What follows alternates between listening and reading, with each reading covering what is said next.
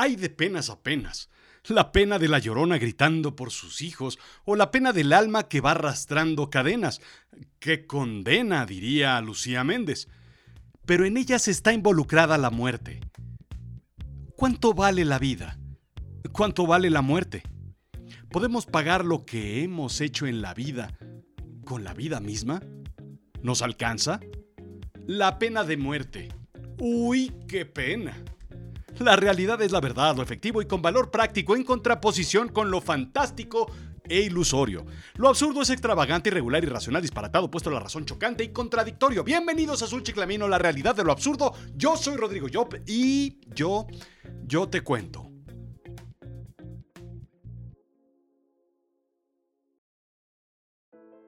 ...1993...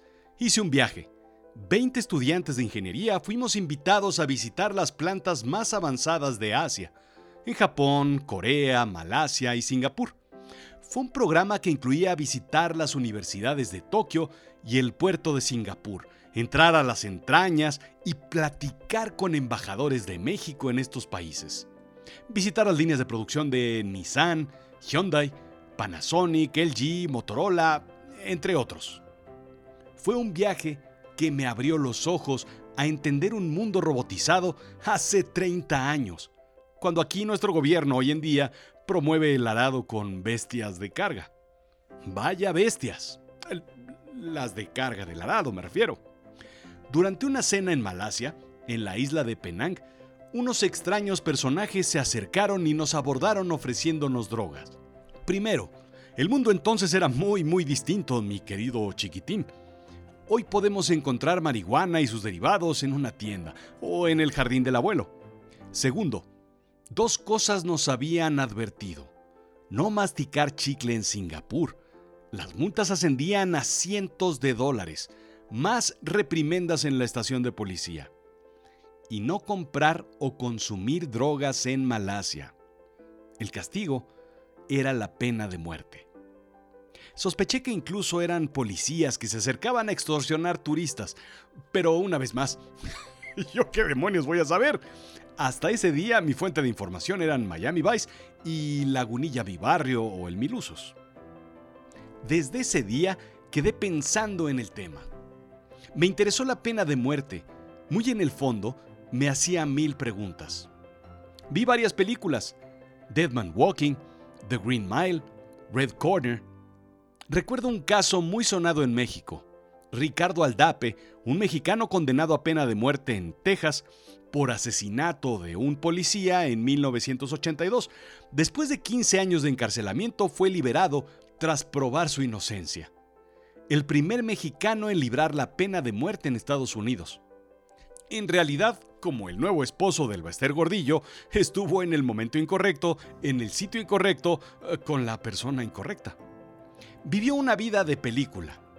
Regresó a México lleno de fama, apareció en una telenovela y con ese dinero compró un auto último modelo en el cual eh, tuvo un fatal accidente, perdiendo la vida. La muerte es una dama celosa. Una vez que le prometen una vida, el pacto difícilmente se rompe.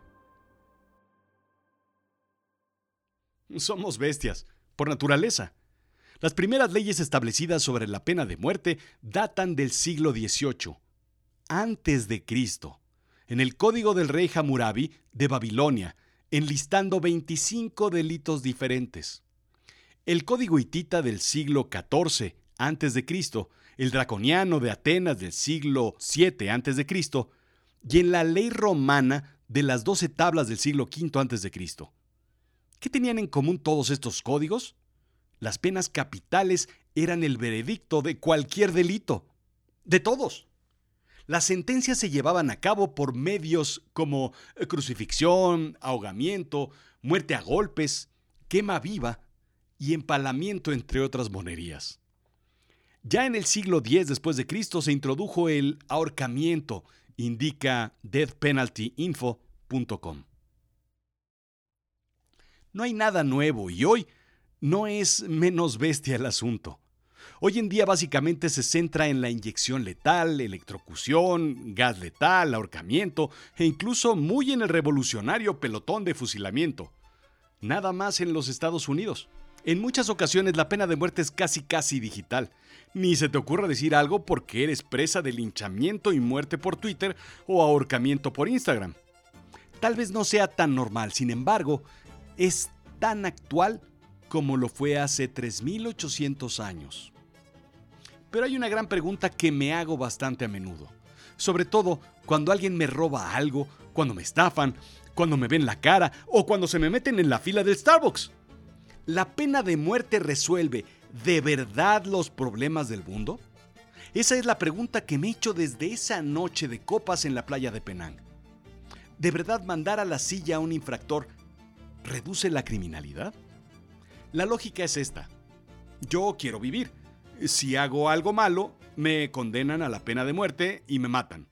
Morir es malo. Ergo, no hago nada malo. Bárbara Celaren Darí Ferio. Simple, es lógica básica. Varios estudios muestran números con datos duros, que es lo que nos interesa en este momento. Según Death Penalty Information Center, sí, porque la pena de muerte tiene un centro de información que me imagino puedes acceder además de Internet por un número 800. Bueno, en fin, indica que en Estados Unidos la tasa de homicidios en los estados sin pena de muerte se ha mantenido constantemente más baja que la tasa en los estados con pena de muerte. Y la brecha ha crecido desde 1990. Es decir, sirve para nada. Durante los últimos 20 años, la tasa de homicidios en estados con pena de muerte ha sido del 48 al 101% más alta que en los estados sin pena de muerte. Países han prohibido o eliminado la pena de muerte y no han tenido ningún incremento en la criminalidad. De hecho, en algunos sitios ha bajado. En Canadá el número de asesinatos en 2008 es menos de la mitad de lo que fue en 1976 aún con pena de muerte. Así es que a pregunta directa, respuesta directa. No, la pena de muerte no asegura la disminución del crimen. Esto entra a colación porque hemos tenido esta discusión en México, al menos hace unos años. ¿Deberíamos empujar en México leyes de pena capital a asesinos, secuestradores, narcotraficantes y otros pelados de baja alcurnia? En realidad, no resolverán el número de crímenes. Entonces, ¿para qué?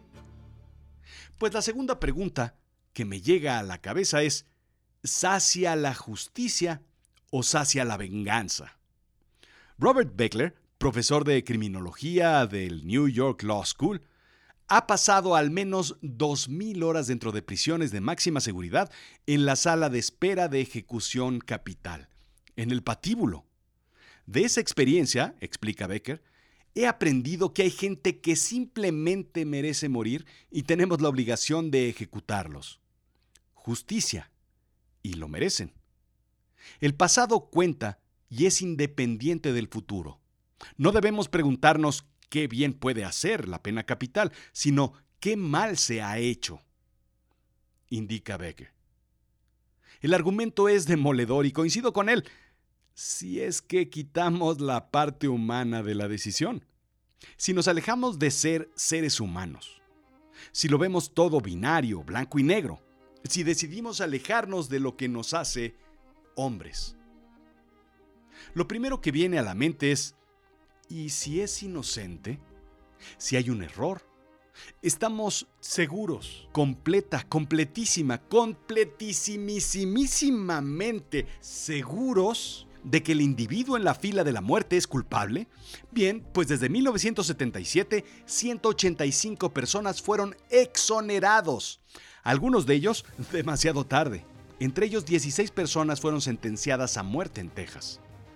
Si en la oficina sospechas, sin saber con certeza, de quién te robó el sándwich del refrigerador, ¿serías capaz de señalar a alguien ante recursos humanos en el calor de la furia del incidente? Ah, hijo. Quienes han perdido a sus seres queridos tienen derecho a la justicia, a que la persona responda y rinda cuentas en un juicio justo, indica Amnistía Internacional, pero sin recurrir a la pena de muerte. La pena de muerte no indemniza el crimen, pero sobre todo, una muerte no alivia el dolor o el sufrimiento de las víctimas según estudios.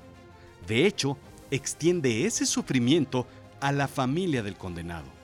La pena de muerte es, en la mayoría de los casos, una respuesta de venganza.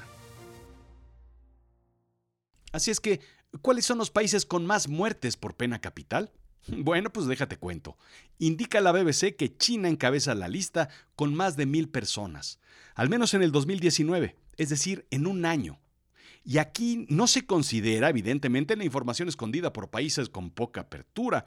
Irán, 251. Arabia Saudita con más de 184. Irak en cuarto lugar con más de 100. Y Egipto en quinto lugar con más de 32. Y tú te preguntarás, oye Rodrigo, ¿y Estados Unidos? Sí, Estados Unidos está en la lista. En sexto lugar con 22. Bien, y mi tercera pregunta es, ¿no es más barato responder a un criminal con la muerte en vez de mantenerlo con vida toda su vida en una cadena perpetua? Bien, pues esta pregunta no es menos cruel. Como en una situación tipo perdidos en el espacio, en donde los recursos son escasos y necesitamos reasignarlos a las personas más jóvenes, más fértiles o más inteligentes, el costo económico sobre una vida es un argumento común. Mandar a alguien a la silla puede costar la delicada cantidad de entre 1 y 2 millones de dólares.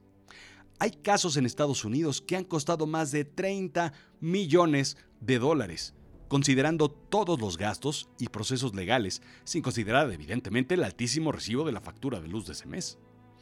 Una condena perpetua puede llegar a costar 750 mil dólares. 78% de esos gastos son en asuntos y temas legales. Solamente el 22% corresponde a la residencia, digamos, lo que es vivir, indica la legislatura de Nevada. Un error puede salir caro, y así sucede. Sobre todo ese tamaño de error debe tener todo claro y preciso.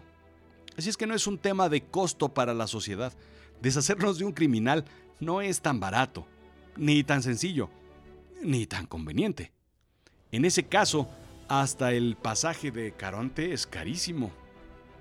Y aquí viene mi última pregunta. ¿Queremos darle al Estado ese nivel de poder? ¿Darle un cheque en blanco por la vida de una persona? Sea quien sea, ¿eh? Sea un criminal o no. O mejor dicho, ¿qué tan criminal debe ser una persona para que merezca la pena de muerte? ¿Qué tan malo es ser tan malo o qué muy malo puede ser una persona que es mucho más mala. ¿Robar es suficiente o depende de lo que robe? Pero sobre todo, y lo que más me intriga, ¿cuántos elefantes verdaderamente aguantó la tela de la araña donde se balanceaban todos ellos porque no tenían otra cosa que hacer? Debemos cuestionarnos más las cosas. Lo cierto es que es horrorífico pensar que habríamos ejecutado a alguien que no debimos haber ejecutado, o la persona incorrecta, o un inocente, a alguien que resultó al final, pues, ser una víctima del Estado, del sistema, de la justicia y de los jueces. Pero sobre todo, ¿estamos nosotros en la posición de jugar a Dios y ponerle precio a una vida para así pedirle a alguien que nos pague sus acciones con ello? ¿Cuánto vale la vida? ¿De a cómo está el kilo o de a cómo está el año? En fin, ¿Merecen estas personas que hacen atrocidades crueles, terribles y profundas un castigo brutal? Sí, no hay duda al respecto. ¿Merecen la pena capital? Em, no te lo voy a contestar. La respuesta es demasiado personal y cada quien tendrá una opinión al respecto dependiendo de los valores y de lo que le han arrancado en la vida. Y eso es muy difícil de calcular, pero sobre todo de identificar en los zapatos del otro. Lo cierto es que sea uno religioso o no, espiritual o no, ateo o agnóstico, la vida es única, es la única posesión del ser humano. Nada más se tiene en la vida que ella.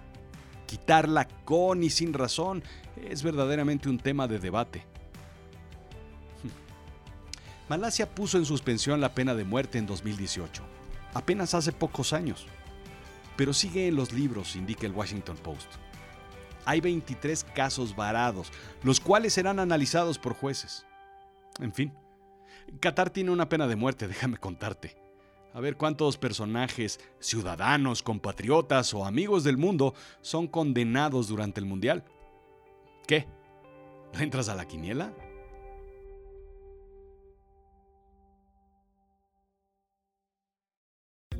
Esto fue Azul Chiclamino, la realidad de lo absurdo. Yo soy Rodrigo Job. Sígueme en Instagram, en Twitter, Rodrigo-Job, en Facebook, en YouTube y por supuesto en azulchiclamino.com. Escucha ahí todas las opciones de cursos y talleres que tenemos sobre storytelling. Storytelling para negocios, storytelling para escribir tu libro, storytelling para lo que quieras, este, storytelling con camarones. Y sobre todo, sobre todo te voy a pedir un favor. Compra en Amazon o en azulchiclamino.com diagonal tienda Avisen a Berlín, mi nueva novela. No te la puedes perder. Si te gusta Azul Chiclamino, bueno, pues esto te va a encantar. Y sobre todo déjame contarte, hay muchas otras cosas que yo podría estarte platicando, estarte diciendo, cosas que ni sabes, ni se te ocurren, ni pensarías que son importantes de comentar. Pero ¿sabes por qué te las estoy tratando de decir? Simplemente porque me quedan varios segundos de esta canción y no puedo cortarla y no sé qué hacer. Adiós, gracias.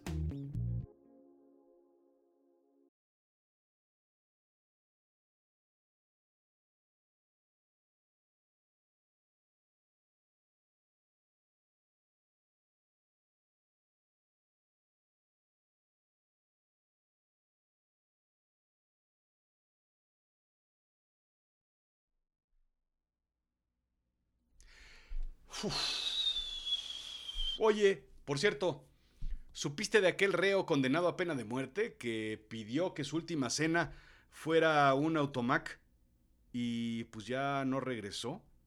¿Se les peló? pues sí, también, pues también a quién se les ocurre, ¿no? Pues un sándwich ahí de jamón y queso y listo, ¿no? Unas quesadillas, unos lacoyos y con eso vas que chutas, ¿no? Un automac. Imagínate, ahorita vengo y ya no vino. Qué locura.